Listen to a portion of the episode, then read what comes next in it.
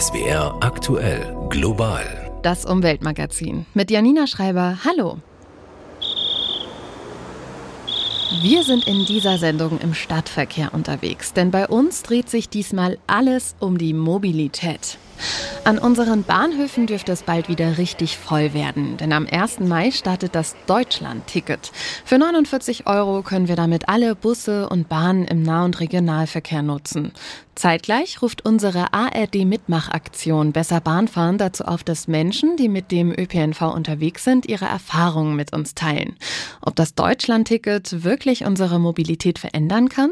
Mein Gast, der Verkehrsökologe Jochen Eckert jedenfalls, der ist optimistisch. Es wird schon mal dieses Problem, was ist das gültige Ticket und wie teuer ist das Ticket? Dieses Problem wird uns genommen. Es wird deutlich günstiger wie viele Dauerkarten bisher und es ist ganz einfach, jetzt einen gültigen Fahrschein zu haben. Das war früher ja nicht so leicht im deutschen Tarifdschungel. Also Deutschlandticket ist der erste wichtige Schritt. Es sollte aber auf keinen Fall der letzte Schritt sein. Dass mehr Menschen den ÖPNV nutzen, das ist ja die eine Säule der Verkehrswende. Wichtig ist dabei aber auch wegzukommen von klimaschädlichen Treibstoffen wie Diesel und Benzin. Und eine Möglichkeit ist die E-Mobilität, also unsere Fortbewegungsmittel einfach mit Strom zu betreiben. Denn den gibt's aus Wind oder Sonne, auch klimafreundlich. Die Chinesen scheinen überzeugt zu sein von der E-Mobilität. Dort boomt nämlich der Markt für E-Autos, wie wir in dieser Sendung noch erfahren werden. Außerdem hören wir vom Tüftlergeist in Amerika, wo ein Start-up E-Flugzeuge herstellt. Bleiben wir aber erst auf den deutschen Straßen. Wer hier mit dem Fahrrad unterwegs ist, für den ist das nicht unbedingt angenehm. Zwar können Fahrradfahrende in vielen Städten mittlerweile mit auf der Fahrbahn radeln, dann allerdings dicht an dicht im Strom mit den Autos. Das kann ganz schön gefährlich sein, denn im Zweifel ziehen natürlich die Menschen auf dem Fahrrad den kürzeren. Und tatsächlich fühlen sich 70 Prozent der Radfahrenden nicht sicher. Das geht aus dem neuesten Fahrrad-Klimatest hervor, den der Allgemeine Deutsche Fahrrad Club ADFC jetzt veröffentlicht hat. Meine Kollegin Susanne Henn aus der SWR Umweltredaktion hat sich den Test genauer angesehen. Bei dem hat der ADFC Schulnoten vergeben. Susanne Henn, wie schneidet denn der Radverkehr in Deutschland so ab? Also nicht wirklich toll. Eine Gesamtnote von 3,9 zeigt, da ist echt noch eine Menge Luft nach oben. Der ADFC hat die Städte in sechs Kategorien eingeteilt, je nach Größe. Und bei den in Anführungszeichen richtigen Städten, also denen, die mehr als 100.000 Einwohner haben, ist keine besser als gerade mal drei. Das ist Münster, dicht gefolgt von Karlsruhe und Freiburg und auch Tübingen schneidet bei den kleineren Städten nicht besser ab, obwohl dort schon einiges passiert. Aber von über 1000 Städten, die bewertet wurden, haben nur drei überhaupt so etwas wie eine 2 minus erreicht, alle anderen sind schlechter. Es sind auch etliche Fünfen dabei. Also fahrradfreundlich ist das nicht. In Rheinland-Pfalz sieht es noch ein bisschen trauriger aus als in Baden-Württemberg. Hier hat es keine Stadt geschafft, in irgendeiner Kategorie eine vordere Rolle einzunehmen. Am besten schneidet noch Ingelheim am Rhein ab. Das heißt Rang 33 bei den kleinen Städten. Also flächendeckend eher befriedigend. Was hat sich denn in den letzten zwei Jahren getan? Ja, in der Wahrnehmung der Radfahrer und Radfahrerinnen nicht so wirklich viel. Sie merken zwar, dass über das Thema mehr geredet wird, es gibt auch immer mehr Fördertöpfe und Programme zum Radwegausbau, aber so richtig kommt das in ihrer Lebenswirklichkeit nicht an oder nur dann, wenn die Maßnahmen auch vernünftig umgesetzt werden. Es reicht halt nicht, einen Radweg auf die Straße zu malen, wenn er zu schmal ist und von den Autos mitgenutzt wird. Dann ist da zwar auf dem Papier ein Radweg mehr, aber das ist keine Verbesserung. Wenn Kommunen sich aber wirklich und vernünftige Radwege anlegen oder auch für sichere Abstellplätze sorgen, dann wird das von den Menschen durchaus wahrgenommen und auch mit besseren Noten honoriert. Da sieht man zum Beispiel an Freiburg, dass Autofahrer, die auf Radwegen parken, konsequent bestraft oder auch an Tübingen, wo die neu angelegten Radwege deutlich breiter sind als im Durchschnitt. Beide haben bessere Noten als vor zwei Jahren, aber das sind eher Einzelmaßnahmen. Insgesamt und in der Fläche passiert viel zu wenig. Mhm. Also was müsste sich ändern? 70 Prozent der Radfahrer und Radfahrerinnen in Deutschland fühlen sich nicht sicher. Das sagt ja schon einiges aus. Und das liegt nicht nur daran, dass es zu wenig Radwege gibt, sondern eben auch daran, dass die Wege, die da sind, oft viel zu schmal sind und nicht vernünftig oder auch gar nicht vom Autoverkehr getrennt. Und das lässt sich eigentlich leicht und schnell ändern, wenn man denn will, sagt der ADFC. Man kann auch geschützte Fahrradstreifen anlegen. Das sind Streifen auf der Fahrbahn, die aber durch Boller oder Kübel oder ähnliches vom Autoverkehr wirklich getrennt getrennt sind, sodass Autofahrer sie nie mitnutzen und auch nicht zuparken können. Der nächste Schritt wären dann gerade in den Städten eigene Fahrradstraßen, auf denen der Autoverkehr gar nicht oder nur sehr eingeschränkt zugelassen ist. Und das sind dann Maßnahmen, die die Sicherheit der Radfahrer nicht nur gefühlt, wirklich steigern würden. Wie klappt's bei Ihnen mit Bus und Bahn? Das fragt derzeit die ARD Mitmachaktion Besser Bahn fahren und will wissen, welche Erfahrungen haben Sie unterwegs gemacht? Die Ergebnisse wertet dann Verkehrsökologe Jochen Eckert aus, gemeinsam mit seinem Team von der Hochschule Karlsruhe und der Universität Konstanz. Ich habe mit ihm vor unserer Globalsendung über die Wissenschaft hinter der Aktion gesprochen und gefragt, was es denn für eine gelingende Mobilitätswende so braucht. Global, das Gespräch. Herr Eckert, wann haben Sie zuletzt gedacht, besser Bahn fahren, das geht eigentlich anders? Ich war gestern im öffentlichen Nahverkehr unterwegs und alles lief glatt. Und das ist ja, wenn man systematisch sich das Ganze anschaut, funktioniert es ja auch sehr häufig gut. Und das ist, glaube ich, auch das Interessante. Man erinnert sich sehr häufig an die negativen Ereignisse, obwohl es häufig klappt. Wenn ich jetzt bei Besser Bahnfahren mitmachen will, dann klicke ich mich auf die Internetseite und komme da auf eine Deutschlandkarte, wo ich dann den zum Beispiel Startpunkt meiner Reise und meine Erfahrung eingeben kann, vielleicht noch ein kleines Foto hochladen kann. Und diese Art der Forschung, die heißt ja Crowd Science. Was kann denn die Crowd, also die Menge, was Sie als Wissenschaftler sonst vielleicht nicht so abfragen können? Sie sind ja viel breiter unterwegs, als wir normalerweise als Wissenschaftler unseren Blick drauf haben könnten. Ja, also wir können, wenn deutschlandweit Leute mitmachen, können wir ja wirklich sehr viele Meldungen bekommen. Und vor allem kriegen wir sie erstmal ungefiltert. Wir Wissenschaftler haben häufig erstmal einen bestimmten Blick auf ein Problem. Wenn wir jetzt die ÖPNV-Nutzerinnen und Nutzer direkt fragen, kriegen wir die direkt ungefiltert zugesandt. Und das ermöglicht uns, einen frischen Blick auf die Herausforderungen, aber auch die guten Seiten des ÖPNVs zu werfen. Also eigentlich meckert doch jeder über die Bahn. Die Züge sind verspätet, die sind zu voll, die Kommunikation eher mau. Also wie groß ist denn die Gefahr, dass die Aktion von uns besser Bahn fahren nur so zum Frustablassen genutzt wird? Wir hatten schon vergleichbare Aktionen gehabt, zum Beispiel zum Thema Radverkehr. Und auch dort liegt ja die Befürchtung nahe, dass es erstmal sehr, sehr viele Sachen nur darum geht, dass Leute sagen, was alles noch nicht gut ist. Aber meistens ist ja durchaus was dran an den Sachen, die nicht gut sind. Und in deren Aktionen, die wir festgestellt hatten, waren nur ganz wenige gewesen, unter fünf Prozent, die wirklich nur darum geht, Frust auszulassen. Die meisten haben wirklich Vorschläge und Ideen und Themen gemacht, die wir nachvollziehen konnten und die im Endeffekt ja wirklich dazu beitragen, den öffentlichen Nahverkehr auch wieder besser zu machen. Also, wenn Sie so sagen, die Teilnehmer an solchen Aktionen sind gar nicht so schlecht darin, konstruktive Kritik zu äußern. Jetzt geht es ja bei der Diskussion um den ÖPNV vor allem auch um die Verkehrswende. Warum ist die Verkehrswende eigentlich so wichtig? Ich rede meistens sogar von der Mobilitätswende, weil das ist es, auf was es uns ankommt. Dass Leute mobil sein können, also die Distanzen, die sie überwinden müssen, um eine Aktivität wahrzunehmen, dass sie das machen können aber mit einem möglichst geringen Verkehrsaufwand, weil der Verkehr ist ja eigentlich nur das lustige Übel an der ganzen Sache. Und Mobilitätswende ist wichtig, weil sie ist ein zentraler Baustein für die Frage, wie kriegen wir eine postfossile Gesellschaft hin. Da müssen wir halt auch unseren Verkehrsbereich postfossil organisieren und da ist der öffentliche Nahverkehr ein wichtiger Baustein. Okay, also was braucht's, damit die Mobilitätswende gelingt? Zum einen, wir müssen, glaube ich, ein bisschen wegkommen von diesem Spiel. Auf der einen Seite ist das Auto und auf der anderen Seite ist der öffentliche Nahverkehr oder das Fahrrad. Das ist zu simpel gesehen. Was wir, glaube ich, hinbekommen müssen, ist, dass die Leute multimodal unterwegs sind, also verschiedene Verkehrsmittel nutzen, je nachdem, was nach Situation angemessen und sinnvoll ist. Und dass die Leute nicht nur auf ein Verkehrsmittel eingefahren sind, also für alle Wege das Auto nutzen, sondern dass die je nachdem für unterschiedliche Zwecke unterschiedliche Sachen nutzen. Also wenn ich in der Stadt kurz was erledigen möchte, ich nehme das Fahrrad, ja. Wenn ich rausgehen möchte aufs Land, da ist aber eine ÖV-Anbindung, nehme ich den öffentlichen Nahverkehr. Wenn ich hingegen was erledigen muss, wo es keine gute ÖPNV-Anbindung gibt, kann ich auch das Auto nehmen. Also, dass die Leute sich mehr situationsangemessen das Ganze wählen. Wichtig ist, das Ganze muss relativ komfortabel und problemlos funktionieren. Und das Ganze darf nicht so sehr eine Verzichtssache sein. Also, ich darf nicht mehr irgendetwas machen. Es muss bequemer sein, die clevere und bequemere Art, ja, seine Mobilität zu organisieren. Also ist das Deutschland-Ticket zum Beispiel da so ein Anfang? Ist das eine Lösung für eine Mobilitätswende?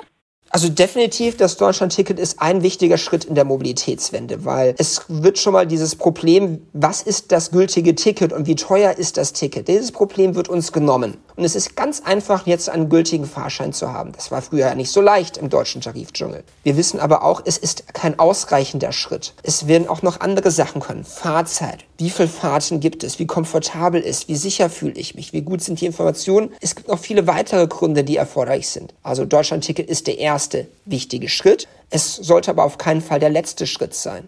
Muss ich aber, damit die Mobilitätswende umfassend gelingt, muss ich da nicht vom kleinstmöglichen Nenner sozusagen ausgehen? Also äh, annehmen, dass jemand, der den ganzen Tag im Büro sitzt, dass der auch auf der Nachhausefahrt halt noch sitzen möchte?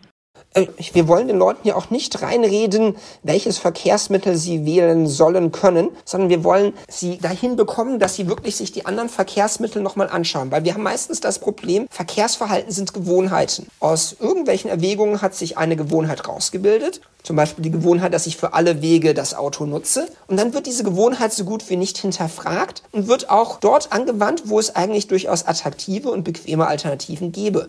Also wissen wir einfach zu wenig über das Angebot oder ist es doch noch flächendeckend eher mau?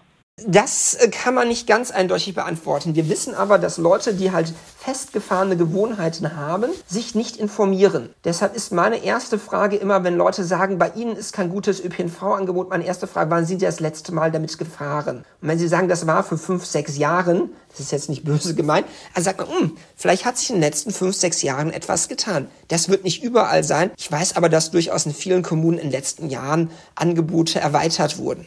Sie fahren stärker auch noch abends, sie fahren früh morgens. Also ist durchaus einiges geschehen, was man aber, wenn man nicht danach schaut, häufig gar nicht so wahrnimmt.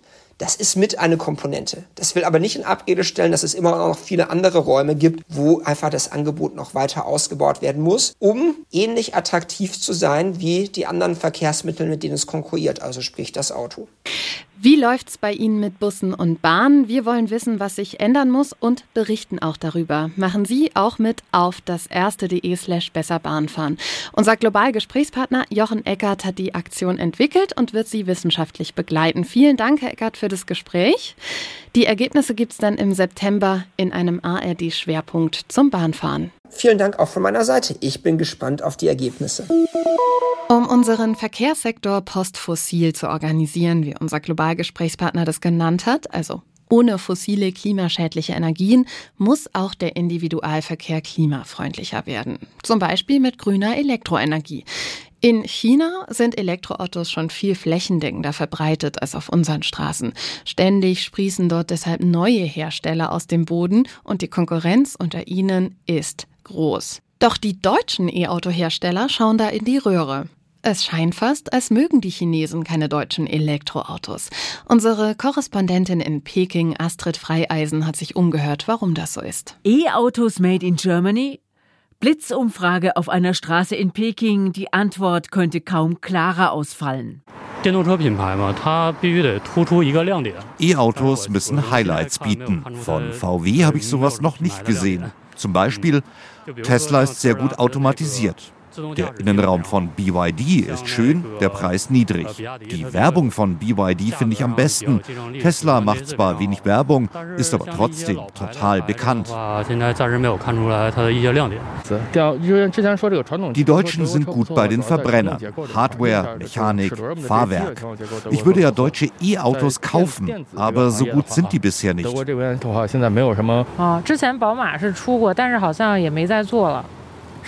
Ich sehe nicht, dass die Deutschen E-Autos aufholen, sagt diese Mit-30erin, also eine typische Autokäuferin, denn die sind in China in der Regel viel jünger als in Deutschland. Warum liegen deutsche E-Autos außer im allerteuersten Segment von 100.000 Euro oder mehr nicht vorne? Denn die Elektrowagen in China boomen. Prognose 10 Millionen verkaufte dieses Jahr nach 6,5 Millionen 2022. Für Philipp Kemmler, Pressesprecher des chinesischen Autobauers Great Wall in München, ist die Arbeitsteilung eins der Probleme der Deutschen. Die Batteriehersteller oder die Batterieproduktion kommt in China gerne aus dem gleichen Haus wie das Fahrzeug dann selbst. Und das ist bei den deutschen Herstellern ja noch etwas anders. Das heißt, man ist hier in hohem Maße abhängig von den Lieferanten der Batteriezellen und das gibt den ein oder anderen Engpass natürlich. Ne? Doch das größte Problem scheint die Digitalisierung zu sein. Im Internet liefen chinesische Kunden Sturm gegen massive Softwareprobleme, etwa gegen urplötzlich schwarze Bildschirme in ihren deutschen E-Autos. Hersteller wie VW versprechen seit langem, solche Probleme zu lösen. Hier ist die größte Schwachstelle, sagt Jochen Siebert, auf China spezialisierter Automobilexperte diese Mensch-Maschine-Schnittstelle. Das heißt, das Fahrzeug muss mindestens so viel können wie das Handy. Und das gibt es so in der Form natürlich bei VW, auch bei Mercedes sogar äh, nicht. Und da ist einfach der, der Trend verpasst worden. Was in China Trend ist, mag für Deutsche seltsam klingen. Eine Karaoke-Funktion oder aber. Hey Nomi. Hallo. Massagefunktion an. Kein Problem. Nomi, das ist der digitale Helfer in den E-Autos von NIO. Diese chinesische Marke drängt auch nach Europa. In China liegt sie mit an der Spitze, Europachef Zhang Hui. Bis heute haben wir schon über 4 Millionen Downloads von einer NIO-App, während den Verkaufszahlen circa bei über 300.000 Fahrzeugen liegen. Also den täglichen Active User auf der NIO-App sind schon über 400.000 Kunden. Das ist auch in der digitalisierten Welt ein Werkzeug, womit wir einfach unsere Kunden eng zu den Marken binden können. Ein Händlernetz verliert dadurch an Bedeutung und der Druck steigt weiter. Die chinesische Regierung hat ihre Subventionen gestrichen und durch vorgeschriebene Produktionsquoten für E-Autos ersetzt. Tesla senkte die Preise rapide. Der gesamte Automarkt in China ist in Aufruhr, sagt Jochen Siebert.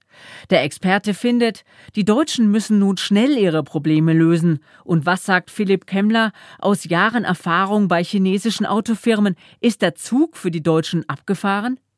Sagen wir es mal so, der Schaffner hat gepfiffen. Wir können noch reinspringen, aber wir müssen uns wirklich beeilen und die Füße in die Hand nehmen, um hier international wettbewerbsfähig zu bleiben. International wettbewerbsfähig. Das Fliegen mit Elektroantrieb ist noch weit davon entfernt. Dabei ist die Luftfahrtindustrie das Sorgenkind, wenn es um klimafreundliche Mobilität geht.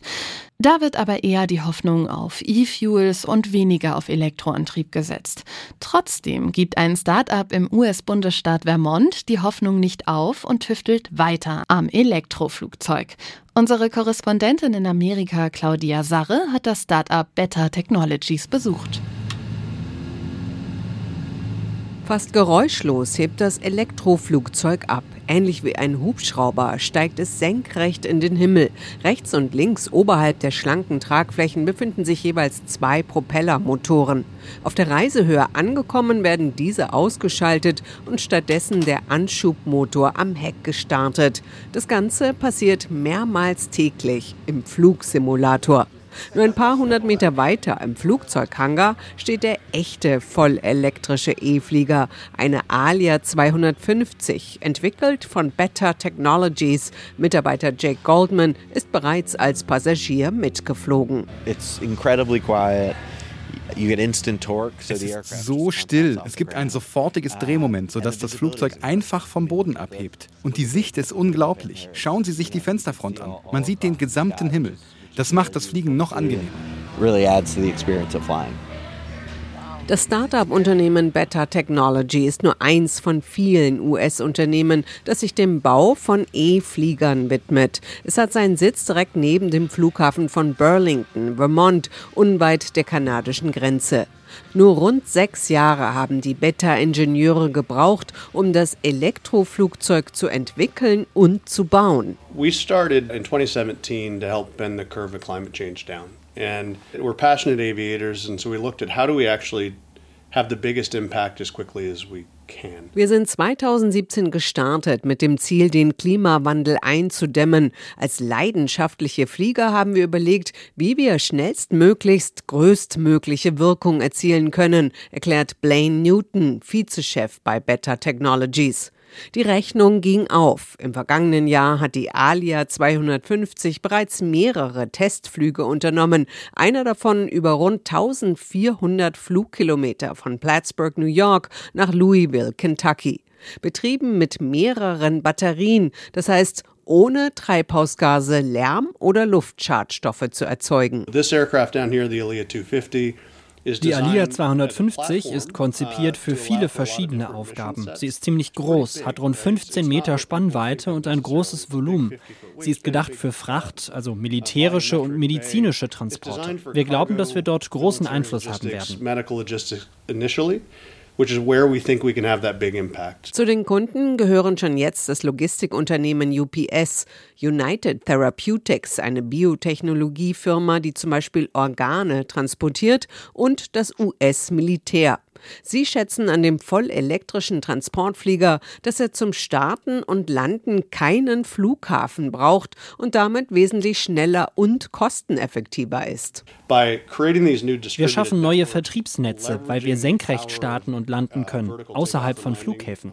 Dadurch eröffnen sich all diese neuen Netzmöglichkeiten, die sonst nicht zur Verfügung stünden.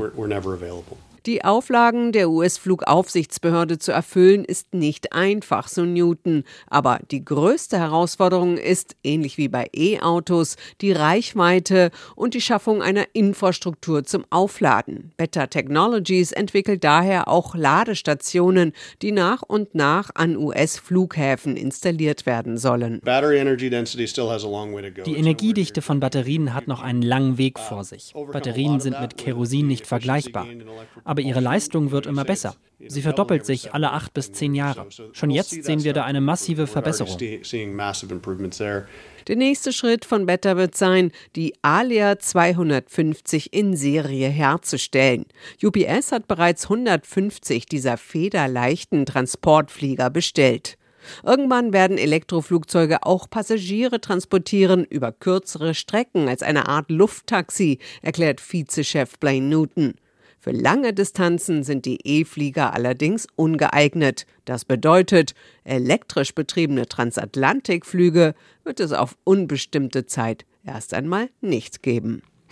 Klar ist, um die Mobilität nachhaltig klimafreundlich zu gestalten, brauchen wir grüne Energie. Neun Staaten, darunter auch Deutschland, investieren deshalb gerade massiv in Offshore-Windparks in der Nordsee.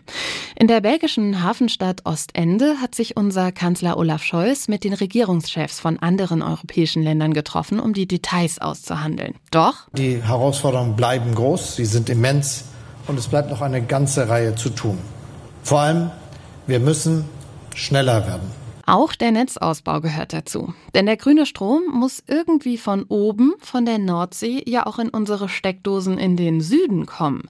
Doch beim Bau der großen Nord-Süd-Trasse muss tatsächlich noch einiges passieren. Werner Eckert mit den Hintergründen. Die schlechte Nachricht, es wird noch gar nicht gebaut. Aber das ist die gute. Nach jetzt schon zehn Jahren Planung haben wir dann doch einen Plan.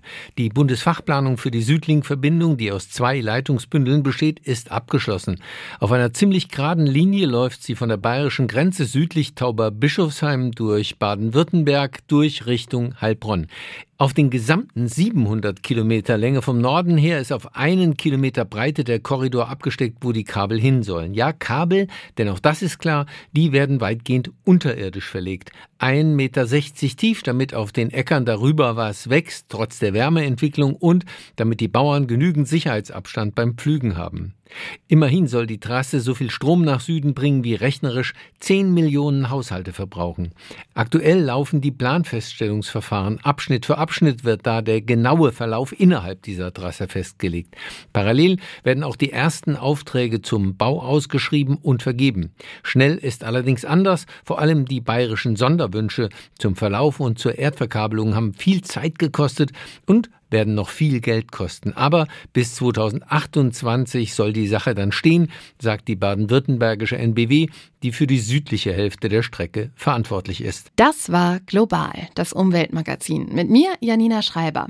Wer die ganze Sendung verpasst hat, Global gibt's auch als Podcast in der ARD Audiothek und auf unserer Internetseite swaraktuell.de. Schön, dass Sie diesmal dabei waren. Machen Sie es gut.